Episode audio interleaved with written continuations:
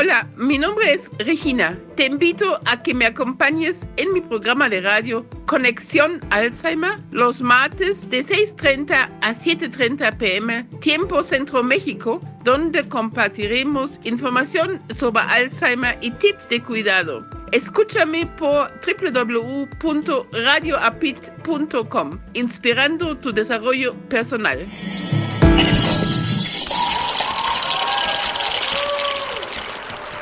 Muy buenas tardes, tengan todos ustedes. Soy Regina Altena, presidenta del Centro Mexicano Alzheimer, y les doy la más cordial bienvenida en esta tarde de martes, martes de conexión Alzheimer, donde transmitimos como todas las semanas de las seis y media a siete y media de la tarde un programa, un programa para ustedes y con ustedes.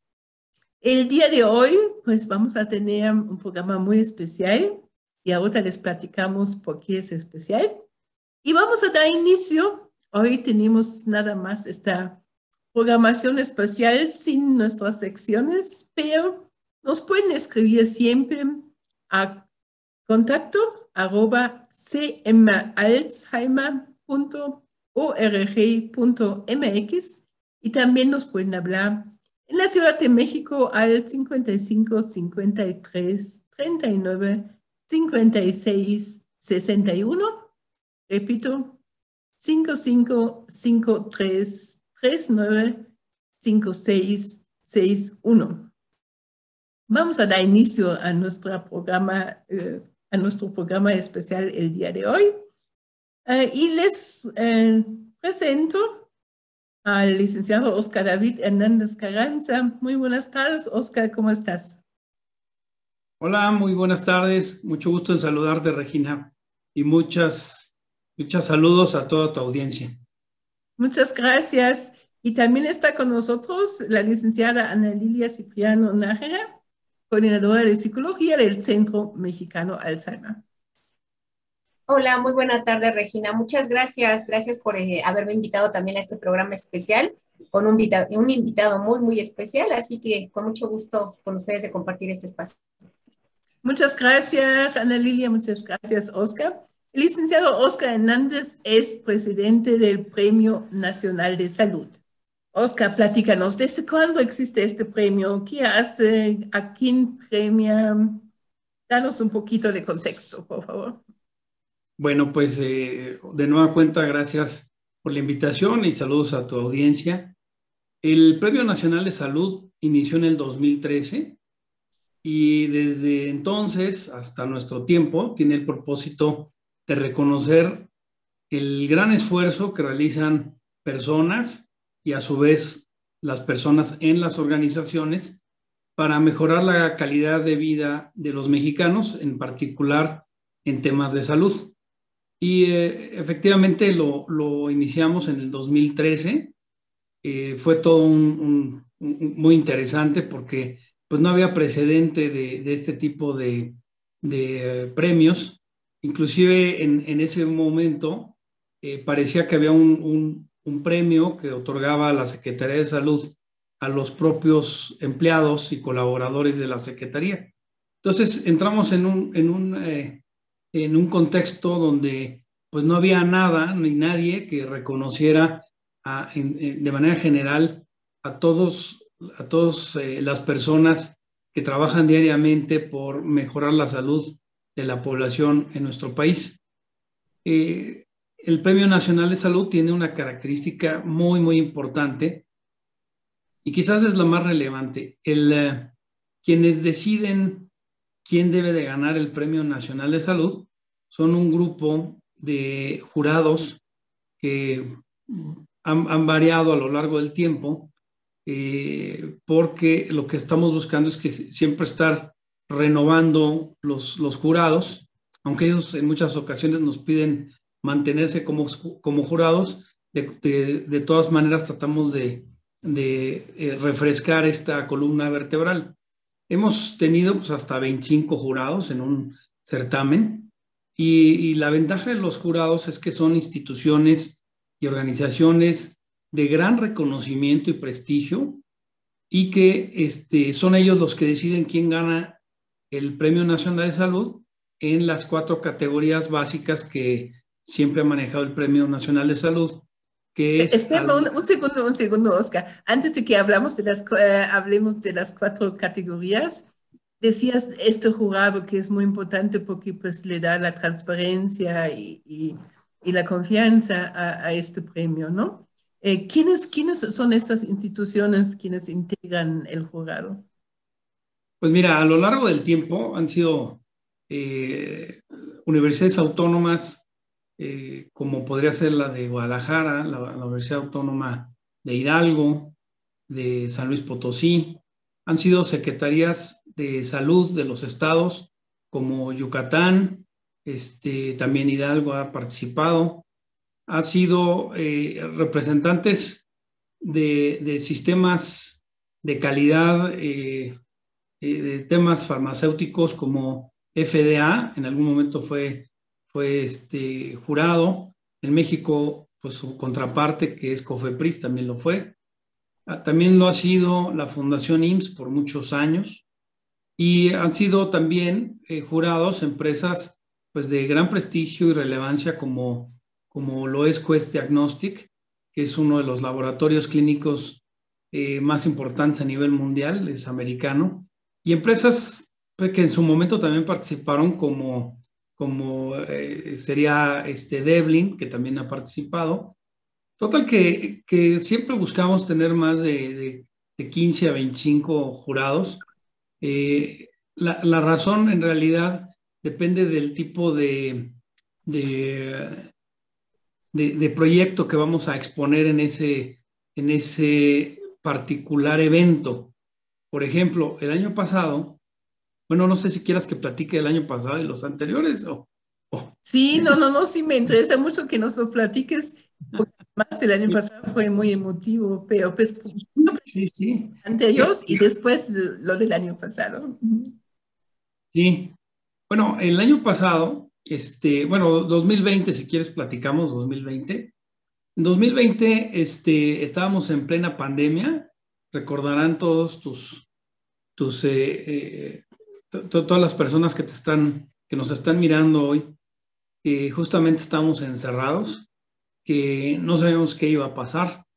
No, no habían llegado en ese momento las vacunas, creo que empezaron a llegar las primeras en diciembre de 2020 eh, pues veíamos con incredulidad que, que, no se hacía lo suficiente y, la información era, era poca.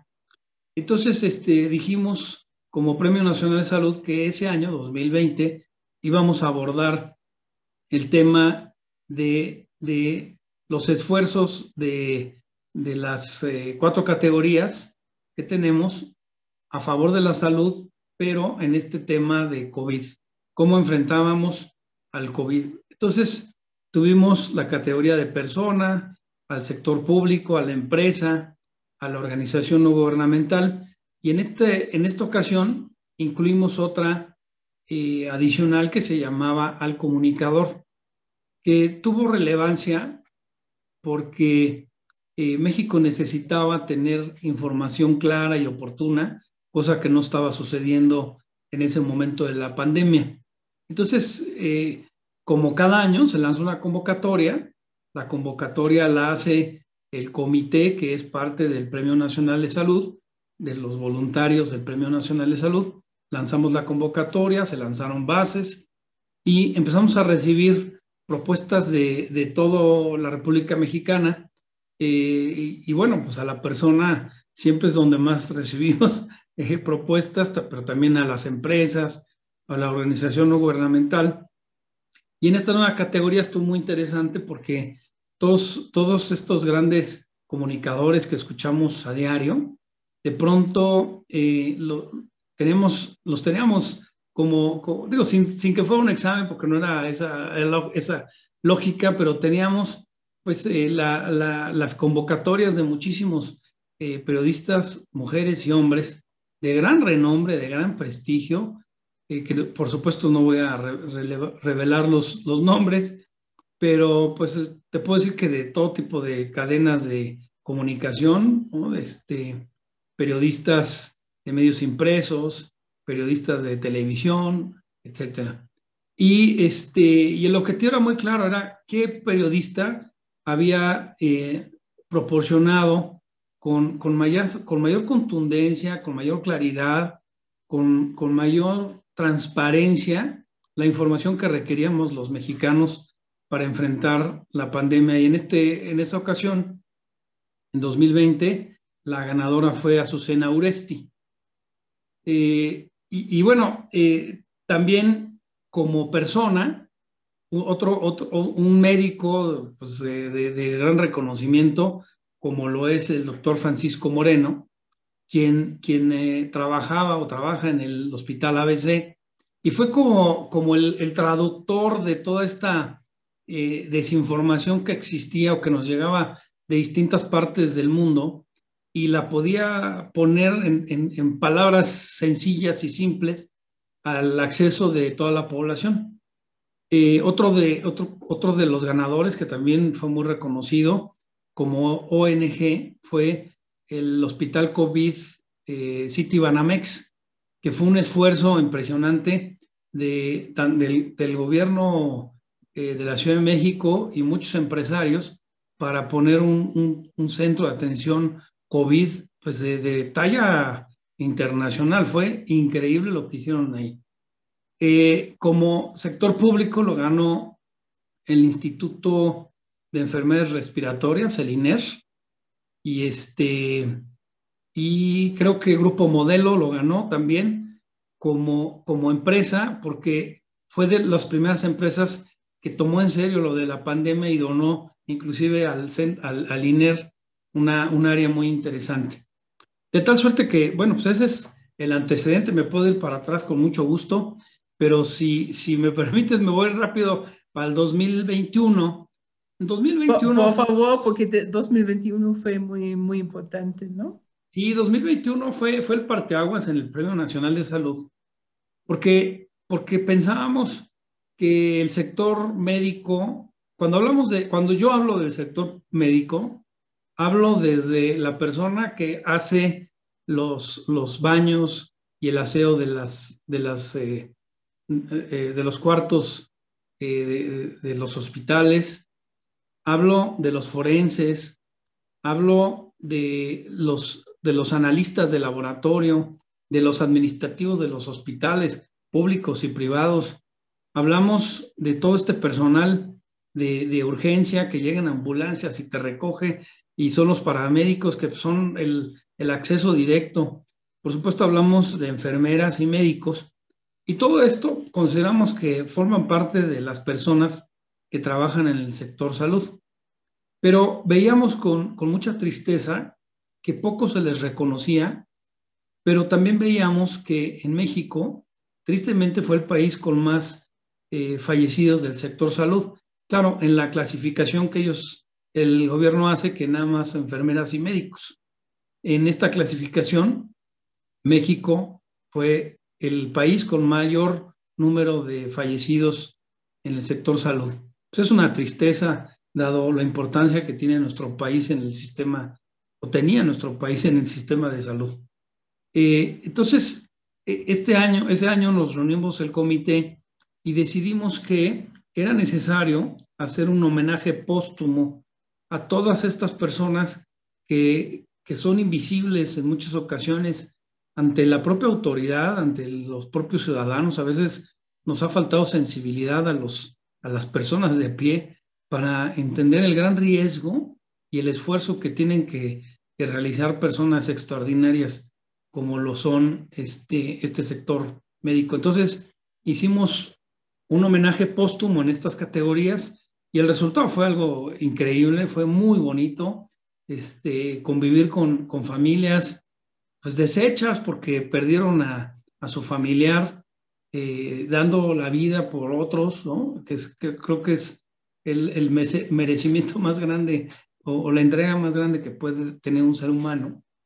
Y, y, bueno, efectivamente dieron su vida y nosotros en representación de todo el gremio del sector salud reconocimos a, a, uno de los familiares, ¿no? Entonces, le entregamos, por ejemplo, el reconocimiento a la hija o a la esposa o al esposo o al amigo.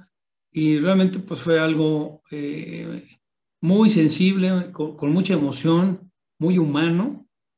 Y precisamente eso es lo que nos gusta hacer en el Premio Nacional de Salud. Adelante, Regina. Sí, muchas gracias por compartir esta experiencia. Em, no, no pude estar en esta ceremonia el año pasado, pero vi, vi el video. Y sí, los invito porque pues allí en la página del Premio Nacional de Salud están estas ceremonias y esta ceremonia del 2021 me conmovió mucho justamente por lo que tú estás ahora comentando, este sentido y merecido homenaje a las personas del sector salud que entregaron su vida, ¿no? Y ahora estamos con el 2022, con ya em, pues un momento post-COVID, casi podemos decir, ¿no? Y allí, ¿cuál fue el tema de este año 2022? Este, mira, eh, eh, platicando pues más de dos años con, con gente de, hospitales, directores, con personas que sufrieron el COVID, vemos que un gran porcentaje eh, han, han, denunciado ciertos síntomas o, consecuencias del COVID que tienen que ver con, con la mente. Entonces, eh, eh, después de platicar con todos ellos, el comité eh, sugirió que tendríamos que hablar este año de, de, lo que tiene que ver con salud mental post-COVID, desde distintos ámbitos, pero hablar de la salud mental. Por las consecuencias de haber estar, estado encerrados durante dos años, por supuesto a todos nos afectaron, a unos en mayor medida, a otros en menor medida, pero tenemos que considerar que no es lo mismo estar en un, en un espacio eh, corto, chico, y convivir con toda la familia todos los días durante dos años, a, a, a lo que teníamos o lo que estamos haciendo el día de hoy, que cada quien se va a sus ocupaciones y su mente pues, está ocupada en otras cosas, en la escuela, en el camino, en el tránsito, en las noticias, este, en los compañeros de, de trabajo, los compañeros de la escuela, las propias mamás que trabajan mucho y que trabajan muchísimo más muchas veces que, que muchos caballeros que trabajan en casa y adicionalmente en, en otras actividades. Bueno, pues eh, eh, durante dos años no tuvimos esa, esa, e, e, esa eh, posibilidad de, de, sacar todas nuestras, nuestras angustias, nuestras presiones, nuestras tensiones. No podíamos platicar con nadie porque, pues, aunque fuera la amiga, mismo que le hablaras al lado del marido para, para decirle que ya no lo aguantabas o al revés, ¿no? Entonces, este, fue, fue un tema muy importante animal, a nivel psicoemocional principalmente. Entonces este año decidimos que teníamos que hablar de salud mental desde distintas ópticas y creo que le dimos al clavo porque la, la realidad, y por ahí nos va a comentar seguramente la, la, psicóloga que está aquí con nosotros, Ana Lilia, este, eh, los, los padecimientos han sido enormes, gente que vamos a empezar por los que estaban bien.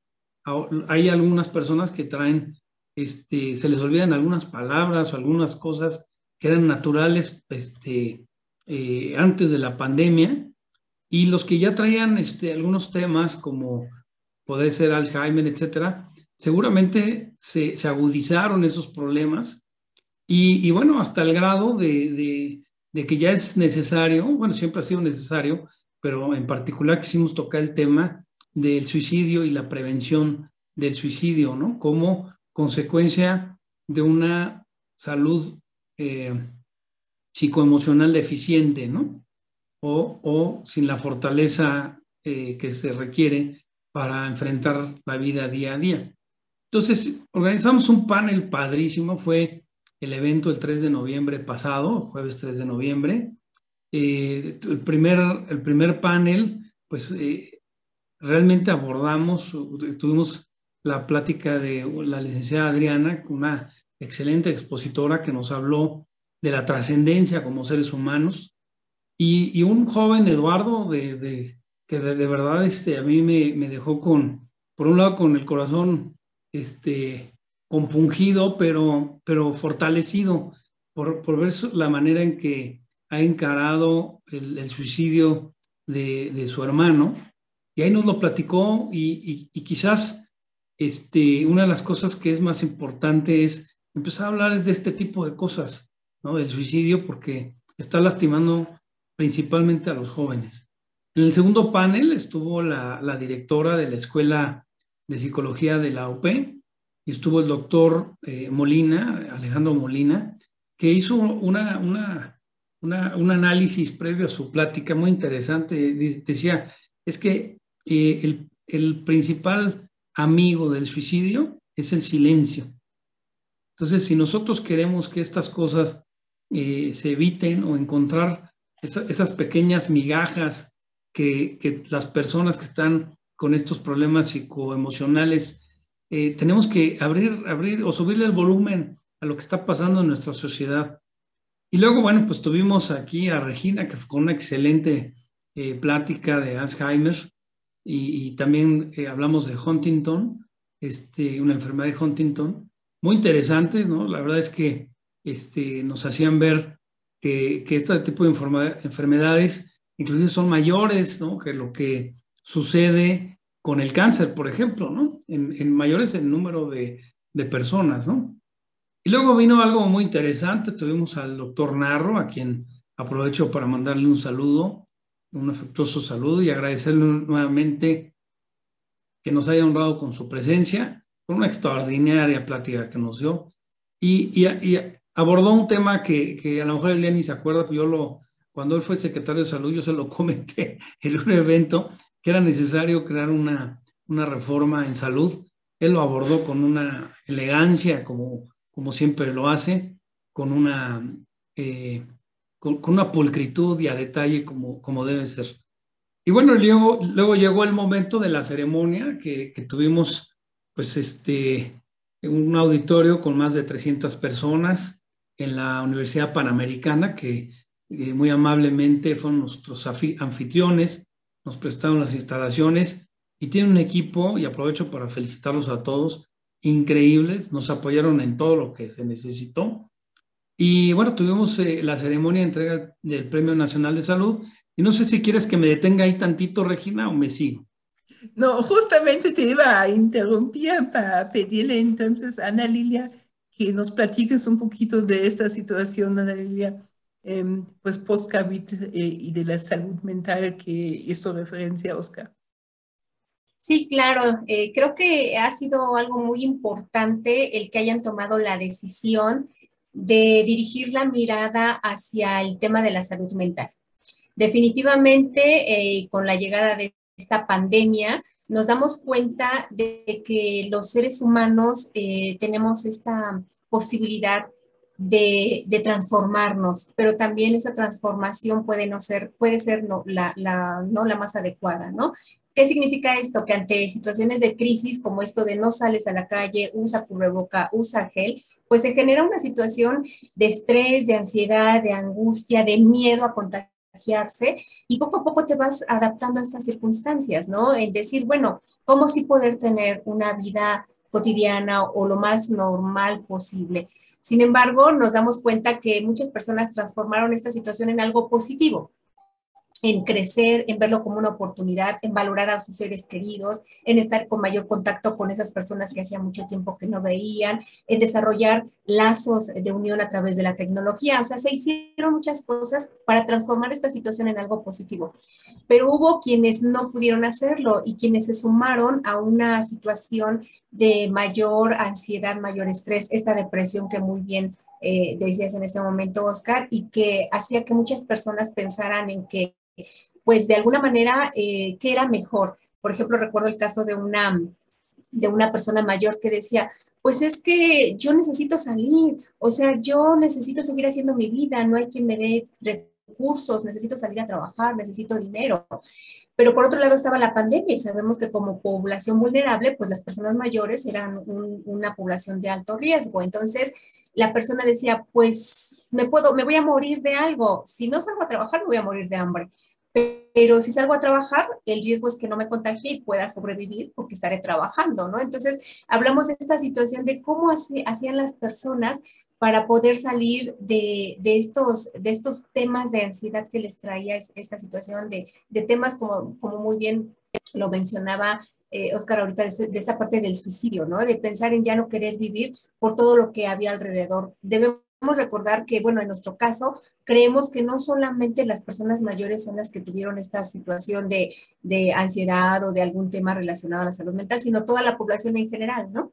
Y que además los cuidadores, que es, es una población también que atiende a estas personas, pues bueno, también vivieron esta situación porque cayeron en temas como, por ejemplo, el maltrato, ¿no? O sea, hubo quienes no aguantaban esta, esta cuestión de encierro, de estar conviviendo todo el día, si a veces la convivencia es complicada con una persona con algún tipo de deterioro, en nuestro caso, en nuestro, nuestro centro, pues bueno, se, se agudizaba más por el constante contacto, porque ni el familiar ni el paciente salían. Entonces, los grados de, de pues violencia que pudieron haberse dado sí se, se, intensificaron, ¿no? Porque hubo esta parte. Sin embargo, poco a poco en, en, esta situación de saber que no iba a ser poco tiempo, porque realmente la pandemia fue un tiempo este, prolongado, pues, y hubo que utilizar recursos, recursos para poder adaptarnos a nuevas condiciones y que creo que es lo que estamos hablando ahorita de la pospandemia, cómo hacer o vivir ante esta situación. Y, y ahorita creo que regreso la palabra con Oscar, porque me gustaría muchísimo que, no sé, nosotros lo hemos dicho mucho, este, Regina, en, en algunas conferencias, en algunas em, entrevistas, que el Alzheimer es la otra pandemia. Entonces ya venimos de una pandemia, ¿no? Que es esta de COVID. Entonces, eh, yo, yo te quiero regresar la palabra, Oscar, en relación a esta cuestión de, de cómo nosotros, eh, como centro, por ejemplo, el Centro Mexicano de Alzheimer, estamos viendo el Alzheimer como la otra pandemia por, por la cantidad de casos que hay, ¿no? De, de Alzheimer y cómo, la verdad me da mucho gusto y, y, y, y pues agradezco el que nos hayan mirado, porque el jurado, que ya nos dijiste que está compuesto de diferentes personalidades, instituciones reconocidas, pues miraron, miraron el Alzheimer, porque por algo eh, eh, fue nombrado en algún momento. O sea, se miró y se miró por algo. Entonces, ¿qué pudo haber favorecido? ¿Qué factores pudieron haberse dado como para que eh, miraran al Alzheimer? Y yo le sumaría que sería pues esta otra pandemia, ¿no? Mira, no, no quisiera verlo desde el punto de vista científico o técnico, lo, lo vería como, como, un, una, como ciudadano normal que, que convive con personas mayores. Eh, si bien es cierto que el Alzheimer no es una condición de las personas de la tercera edad, sí, sí es una condición que eh, es más propensa en personas de la tercera edad. Eh, y, como tal, eh, siempre, siempre han, estado eh, ocultos ante la visión de las autoridades, pues no nada más de nuestro país, yo creo que de todo el mundo, ¿no? Y yo, yo considero que lo, lo que gustó, los, lo, eh, lo, lo, que realmente llamó la atención de abordar el tema es, es este, este proyecto donde se busca eh, de alguna manera mejorar las condiciones de las personas con Alzheimer mediante tratamientos eh, no farmaco eh, no, no, farmacológicos. Farmacológicos, correcto. Eso, eso me parece que fue un, tema muy importante. Y luego, otra de las cosas, esta parte de del tratamiento eh, musical. Yo, yo no sé este, a quién se le ocurrió, pero se me hace una, una, eh, una grandeza este, haber encontrado en, en, la música la manera en que, en que se pueden ir restituyendo algunos, algunas neuronas dañadas ¿no? de, las, de las personas, van buscando quizás otro tipo de conexiones a nivel neuronal Y yo me, me parece que esa es una de las cosas que más llamó la atención. Y desde luego, bueno, pues este, este eh, proyecto que traen con, con, los mariachis, porque tiene una lógica, nuestro país eh, le, le, gusta esa música a, todos los ciudadanos de nuestro país.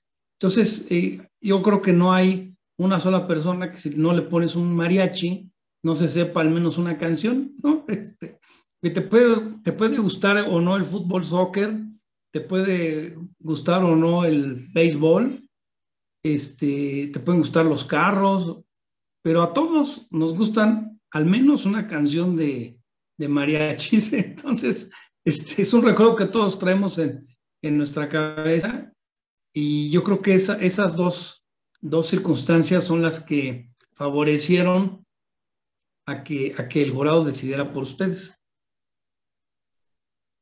Muchas gracias por compartirlo, eh, porque sí ha sido un momento difícil, pues para todos, obviamente. Y recuerdo que teníamos, bueno, teníamos un centro precioso, Oscar, no, no llegaste a conocerlo, en el centro de Coyoacán, allí pegado al, al Centro Cultural Elena Garo, eh, en una ubicación espectacular, en un edificio muy bonito colonial. Y allí estuvimos trabajando como centro de día hasta el 20 de marzo del 2020, ¿no? Que fue el inicio de la pandemia, que fue en viernes. Y allí todavía pues nadie hablaba de plataformas, nadie hablaba de Zoom ni nada. Sin embargo, nosotros ah, unos días antes habíamos empezado a pensar que cómo podíamos seguir apoyando y acompañando a las familias, porque sabíamos que no podíamos dejar, dejarlas solas. Incluso allí escogimos una plataforma que ya ni la utilizamos, GoToMeeting, eh, y era pues algo eh, que era un poquito más fácil, pero con este nombre tampoco nos ayudaba bastante. Pero eh, pues desde el lunes, el lunes 23, desde el primer día de que dejamos de trabajar presencialmente, pues decidimos hacerlo en plataforma. Y pues nos dijeron, nos dijeron casi de todo, ya te imaginas, ¿no? Que éramos locos, que cómo íbamos a poder hacerlo con personas mayores y menos con personas con demencia. De aquella fecha hasta hoy son 7.000 sesiones que nos dicen que sí podemos, ¿no? Y no solamente podemos, eh, me gustaría mucho que platicáramos, ahorita le voy a pedir a Ana Lilia que platique de lo que son, fue el impacto en, en las familias, porque el Alzheimer y las demencias impactan no solamente a la persona enferma, sino a toda la familia. Pero hicimos adecuaciones, Oscar, hicimos dos turnos, eh, habíamos estado trabajando en un solo turno, hicimos uno matutino, uno vespertino, y este fue uno de los eh, mayores aciertos, porque desde el inicio, pues todos estábamos en casa, ¿no? Entonces, en la mañana los niños tenían que conectarse a sus clases. Pero estos mismos niños, los nietos, se conectaban y conectaban en la tarde a sus abuelos. Y allí estaban con ellos y estaban haciendo esos ejercicios. Entonces fue un proceso de convivencia y de mm, una, un mejor acercamiento intergeneracional fabuloso, por un lado. Por otro lado, pues abrimos a todas las personas mayores. Dijimos, pues todos están en casa, todos necesitan actividades. Entonces conectaron muchas personas que aún sin una demencia diagnosticada, siendo únicamente persona mayor, eh, pues estaban con nosotros a modo de prevención, porque una de las eh, recomendaciones que da la Organización Mundial de la Salud es mantenerse socialmente activo y desafiar diariamente al cerebro, hacer algo nuevo. Entonces esa parte de la socialización era muy importante. Hoy tenemos familias que en este lapso pues no han tenido angustias, no han tenido crisis. Sus familias, sus em, personas enfermas o no tan enfermas, las personas mayores están esperando a que dé las nueve de la mañana o las tres de la tarde para poder conectarse, para poder saludar a los demás, para poder tener esta interacción. ¿Cómo fue el impacto con la familia, em, Ana Lilia?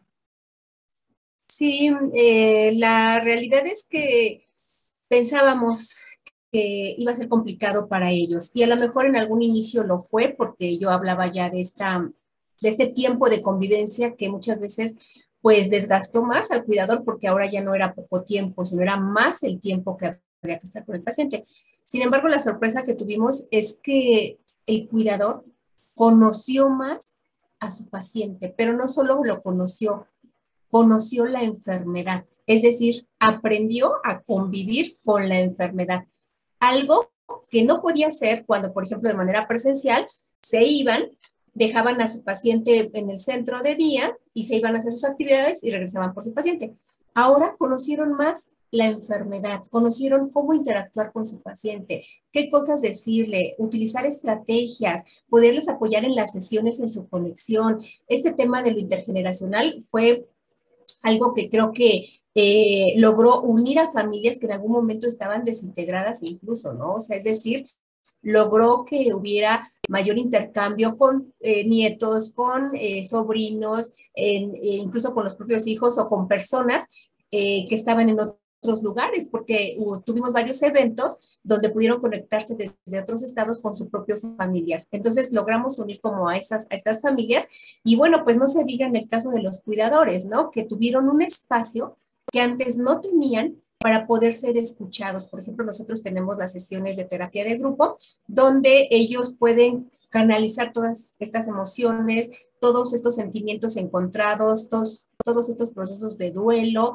eh, esto de lo que hablábamos de que en muchos momentos ellos se sienten cansados, agotados, eh, ver del tema de su salud mental, en este espacio pudieron encontrar ese, ese mm, eh, desahogo, esa canalización, esa gestión de emociones, porque eh, también se, empezamos a tener, empezamos con una pequeña población de familiares que poco a poco fue creciendo y, y hubo familiares que nosotros llamamos familiares experimentados y que ahora que ya estamos pasando esta, esta cuestión de eh, post-COVID, pues se siguen sumando y que ahora estos cuidadores que están ingresando con nosotros, que le llamamos em, eh, cuidadores debutantes, pues aprenden muchísimo de estos cuidadores experimentados, en donde comparten estrategias, saben que no están solos, que alguien más los está acompañando. Y hemos hecho creo que una comunidad Alzheimer bastante fructífera en temas de compartir información, de prevenir, porque ese es otro de los grandes temas para no llegar a esta situación, pues también prevenir si hablamos de un tipo de demencia donde es prevenible todavía pues poder hacerlo, cuidar la salud mental, hacer recomendaciones tanto para el paciente como para el cuidador, para, para cuidar su propia salud, ¿no? Eh, y esto pues nos ayuda bastante para poder mejorar la calidad de vida de ambas poblaciones, ¿no? Tanto nuestros cuidadores como nuestros pacientes. Entonces, pues creo, creo que hemos tenido muchas ganancias y vamos por más, seguimos trabajando para ello. Muchas gracias, Ana Lilia. Oscar, ¿qué te pareció? No, pues mira, yo estoy fascinado con, con todo lo que he escuchado de la Asociación Alzheimer hace con, con el grado de... Eh, bueno, voy, a decir algo que, que quizás este, eh, en, estos, en, estos, en este mundo donde eh, se buscan mesías y, y una, y, personas que resuelvan la, la, vida de los demás, yo, yo soy un convencido de que la manera de salir adelante es a través del equipo. Si estuvieron ustedes en el Premio Nacional de Salud, sé que Regina sí estuvo, este, habrán visto que, que yo salí, si acaso, cinco o diez minutitos, hablé creo que menos de un minuto, pero creo que fui el protagónico de todo, porque, porque yo logré que, todos participaran.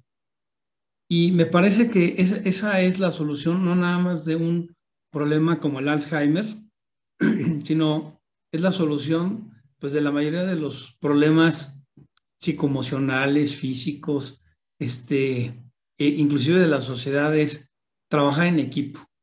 Si, si aprendemos a trabajar en equipo y cada quien reconoce la parte que le falta y cada quien reconoce sus fortalezas y cada quien entiende cuál es su, misión en, el contexto que está viviendo y pone, en, pone al servicio de los demás sus cualidades, sus virtudes, sus valores, el mundo va a cambiar. Y por supuesto, yo lo que escucho en, la asociación Alzheimer es precisamente este espíritu de equipo.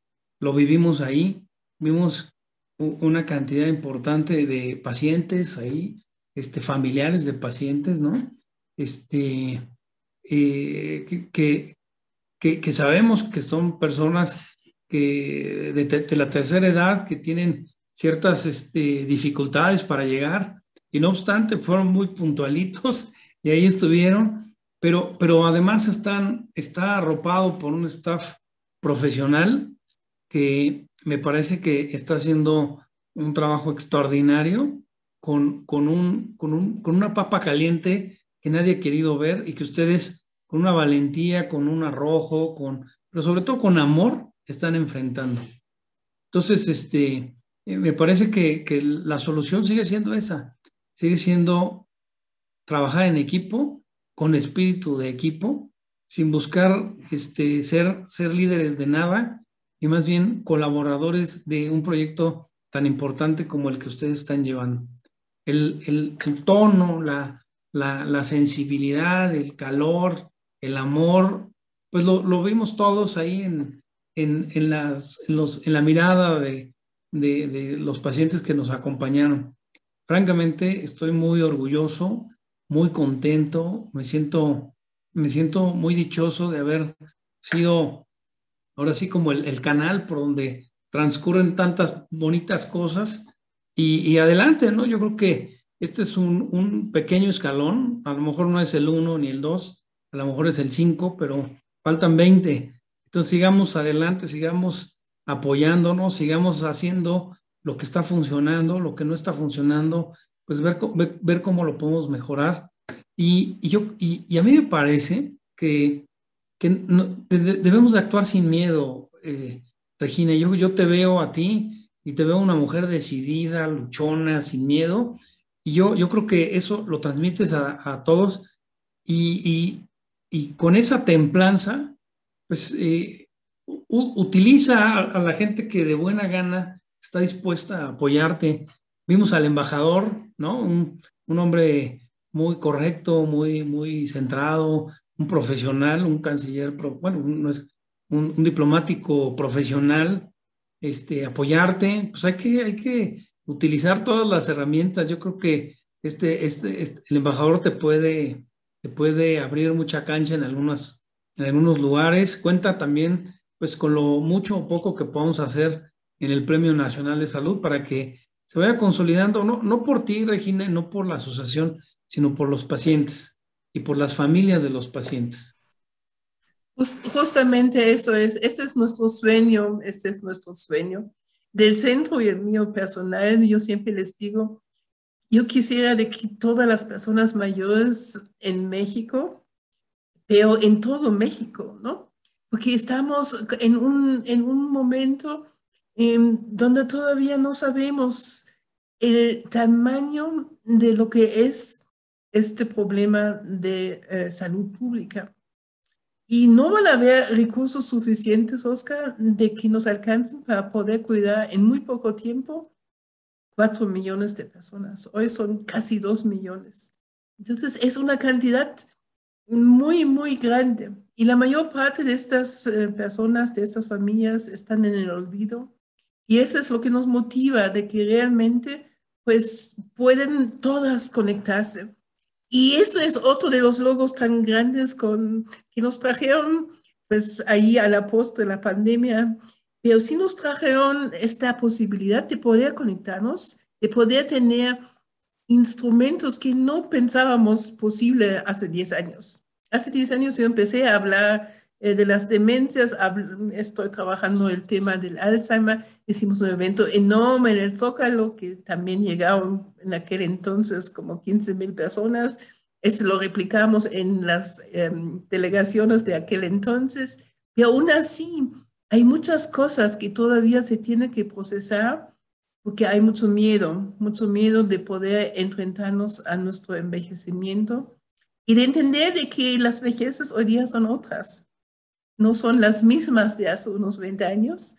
Hemos estado también evolucionando en este sentido. Bueno, soy orgullosamente persona mayor, pero esto no quiere decir que ya no esté haciendo nada, ¿no?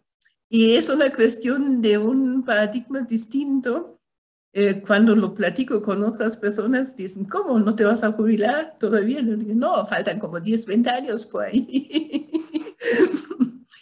y hay que seguir trabajando en el sueño, en perseguir este sueño. Pero le vamos a contar rápidamente a, nuestro, a nuestra audiencia, Oscar, por favor, porque nos quedamos justamente antes de la ceremonia. ¿Cómo fue la ceremonia? Bueno, fue, una ceremonia muy bonita. En primera instancia, decía yo que fue en, el, con la anfitrionía de, la Universidad Panamericana, eh, gracias a la participación eh, muy, muy cálida del director, eh, del rector de la Universidad Panamericana, Santiago García, que también aprovecho para mandarle un, agradecimiento y un fuerte abrazo. Nos, nos, prestaron el auditorio, ahí fue el, evento, y, previo a, la entrega de, las, de, las, de los reconocimientos, como ustedes ven o, vieron, es, es, una estatuilla, pero lo que significa la estatuilla es lo más importante, porque al recibirla como ganadores, realmente los, los, los, las la persona y los grupos de organizaciones que los reciben, también lo reciben en nombre del esfuerzo de muchísimas otras organizaciones que todos los días luchan por hacer algo eh, de bien por, nuestra sociedad. Entonces, en primera instancia, tuvimos eh, al, sector público un proyecto muy bonito de la... De, el ganador fue eh, Red Radio Universidad de Guadalajara. Es un, fue un proyecto muy bonito, se llama Noticiero Matutino, una cosa así, uno de los programas de radio de la Universidad de Guadalajara, que, que pues la virtud es que en la pandemia estuvo, estuvo o estuvieron al aire grabando en el coche, ¿no? Entonces, este, fue, algo increíble el esfuerzo que hicieron y, abordaron temas pues, de, apoyo a personas de la tercera edad que, sufrían mucho, eh, abordaron temas de, alimentación, cosa que pues, en la pandemia pues todos subimos de peso y ahora por más que hacemos no podemos bajar, pero, pero es muy interesante este, todo lo que abordaron. Entonces, bueno, eh, realmente fue un reconocimiento eh, de, mucho esmero, de mucho trabajo, muy, sobre todo muy profesional que hicieron la, universidad. Luego eh, tuvimos a la empresa, una empresa que, reconoce, bueno, que recibió el, el, premio a manos de su presidente del consejo, que se llama Miguel Ángel Prida Germán, él, es eh, socio de esta empresa que se llama Grupo Consulmed. Esta, esta empresa eh, se dedica a, dar salud o generar un sistema de salud a, las empresas directamente y, bueno, con mucha trascendencia que sus principales este, clientes son, son puras em, o son muchas empresas AAA, ¿no? Este, muy reconocidas eh, a nivel internacional y a nivel nacional. Y, él, eh, bueno, esta empresa lo que ha logrado es llevar un sistema eh, muy, muy eficiente de calidad de, sistema médico a las, a, las, a las empresas. Luego, pues tuvimos, bueno, me voy a saltar el que tuvimos para, para que sea con quien concluya. Leticia Bernstein es una médico que se ha dedicado al análisis de, cáncer, principalmente cáncer de mama. Y ella, eh, bueno, esta empresa lo que ha, bueno, en su empresa y el trabajo que ella ha desempeñado y desarrollado, ha sido eh, eh, invirtiendo mucho en tecnología para eficientar procesos de determinación de, cáncer. Lo que ella ha logrado pues, ha sido eh, excepcional para, para los ciudadanos de nuestro país. Y bueno, y finalmente, pues les dimos un, un, este, un gran reconocimiento al Consejo Mexicano Alzheimer, ¿consejo? ¿Es consejo? Centro Mexicano Alzheimer. Centro Mexicano Alzheimer hace, una disculpa, es que también son muchos nombres, este Centro Mexicano Alzheimer, que como les decía, pues este, yo hablé de dos, dos, dos proyectos que estoy seguro que llamaron la atención, el de la música, que, que logra, logra conectar a los pacientes con sus recuerdos, ¿no? Este, con, con, con experiencias que vivieron eh, tiempo atrás y, y, las, las sitúa en, un, en, en, el, en el momento presente con, eh, y, se sienten como son queridas, ¿no? Este, o queridos, ¿no? Eh, también les, les platicaba, y bueno, lo platicó muy bien la, licenciada Ana Lilia, de las distintas terapias que estuvieron dando y en particular Regina habló de las terapias virtuales que estuvieron haciendo. No sé si sean eh, únicos en el mundo, pero cuando menos muy originales sí lo, sí lo fueron. Este, sabemos que fueron más de 7 mil este, um, trabajos que realizaron a, sus pacientes de manera virtual, que no ha de ser nada fácil, ¿no? Si, luego tener una reunión de 10 o 15 minutos con, colaboradores es complicado, pues no, me podría imaginar cómo puede ser una, que, estaría muy interesante eso, Regina, que a lo mejor platicaras con alguno de tus pacientes si fuera posible transmitir en, en, vivo una terapia, ¿no? Este, eh, para que, para que se, se entienda el valor trascendental de lo que lograron ustedes. Entonces, este, bueno, fueron nuestros cuatro ganadores, todos con, con un reconocimiento más que meritorio para obtener el Premio Nacional de Salud 2022 en cada una de sus categorías. Muchas, muchas gracias, eh, Oscar, por esta reseña de tan emotivas eh, ceremonia, eh, ceremonia que, que, sí tuvimos allí el pasado 3 de noviembre. Eh, tuve el honor de recibir este premio, aquí está atrás, allí lo ven, eh, ahí está. Eh, vamos a, mm, lo podemos acercar, el problema es que casi no se ve en la pantalla, pues le pusimos algo negro, pero para que, bueno, aquí está el reconocimiento que dice Premio Nacional de Salud 2022, reconocimiento a sus acciones innovadoras con beneficios contundentes para proteger la salud de los mexicanos en la categoría de ONG al Centro Mexicano Alzheimer AC. Entonces, este es el premio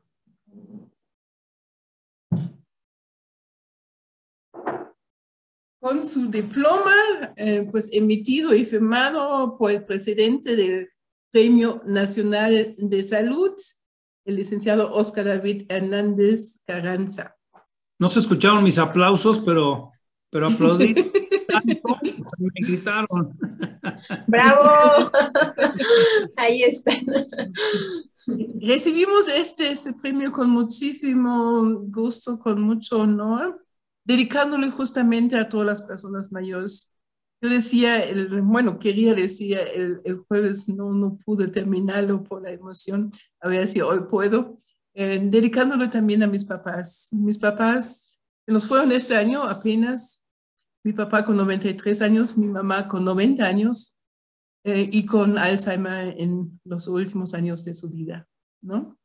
Entonces, eh, pues para ellos y para todos los demás, para que pues sepan que hay un, una diferencia en la calidad de vida, que hay tratamiento y que hay una solución que nos puede llevar a que durante muy largo plazo, porque las demencias no son de unos cuantos meses, son de muchos años, 5, 10, 15, 20 años, imagínense. Necesitamos este apoyo y este acompañamiento. Para finalizar nuestra transmisión del día de hoy, que agradecemos, les pido un mensaje final. Ana Lilia, Oscar, para empezar, Ana Lilia, por favor. Sí, primero okay. las damas. Muchas gracias. Sí, empiezo entonces para que podamos hacer eh, el cierre con broche de oro con la participación de, de Oscar. Bueno, pues yo nada más, eh, pues agradecer, agradecer a todo el comité organizador encabezado por, por, por ti, Oscar, muchísimas gracias por habernos considerado eh, dentro de pues esta gama de participaciones que hubo y pues sobre todo habernos dado este, este premio que para nosotros es muy valioso y que seguramente nos va a abrir muchas puertas para poder seguir difundiendo eh, la necesidad de un tratamiento oportuno, del diagnóstico oportuno y de la atención hacia las personas con demencia y sus cuidadores. La verdad lo agradezco mucho, estoy muy orgullosa de pertenecer al centro, creo que traigo la camiseta muy puesta y pues eh, agradezco muchísimo estar eh, pues en este centro ahorita siendo honrada con este, con este premio. Y bueno, pues yo también desearte que sigan haciendo muchos trabajos de estos, que sigan eh, pues también viendo estas instituciones que se hacen cargo de personas vulnerables y pues premiándolos en ese sentido. Yo cerraría con esa parte y pues eh, agradecerte una vez más este, este, este premio. Muchas gracias, Ana Lilia. Oscar. Pues mira, eh, Efectivamente, muchos nos dan las gracias a nosotros. A mí, a mí me lo agradecen mucho. La realidad es que este, están bien equivocados. Gracias a ustedes. Gracias por, por poner el corazón en el trabajo del día a día. Como lo dije en, mi, en, el evento del Premio Nacional de Salud, en la ceremonia, hacer el, el mal es bien fácil. Hacer lo suficiente también es fácil. Pero hacer las cosas extraordinarias, estos, estos pequeños grandes actos que todos los días instituciones con la calidad eh, moral, ética con la que ustedes se desempeñan, pero además con el corazón que ustedes eh, encienden en cada uno de sus pacientes, realmente no hay nada que agradecer a nosotros. Nosotros somos los que estamos muy agradecidos y esperamos que muchos otros mexicanos hagan tanto como lo están haciendo ustedes. Felicidades a ustedes. Muchas gracias, muchas gracias a todos quienes nos han estado acompañando en esta tarde en la transmisión especial con motivo del Premio Nacional de Salud 2022. Muchas gracias a nuestra coordinadora de psicología del Centro Mexicano Alzheimer, Ana Lilia Cipriano Nájera, Gracias, Anita. Muchas gracias a ti, Regina, por la invitación. Gracias, Oscar, por permitirme compartir con ustedes este espacio. Muchas gracias al presidente del Premio Nacional de Salud, em, al licenciado Oscar David Hernández Carranza. Soy Regina Altena, presidenta del Centro Mexicano Alzheimer, y los espero la próxima semana en otra conexión de Conexión Alzheimer. Muchas gracias y muy buena tarde. Les mandamos un abrazo hasta donde estén. Sigamos en conexión y sigamos conjuntamente construyendo la diferencia en la vida de tantas personas mayores. Gracias.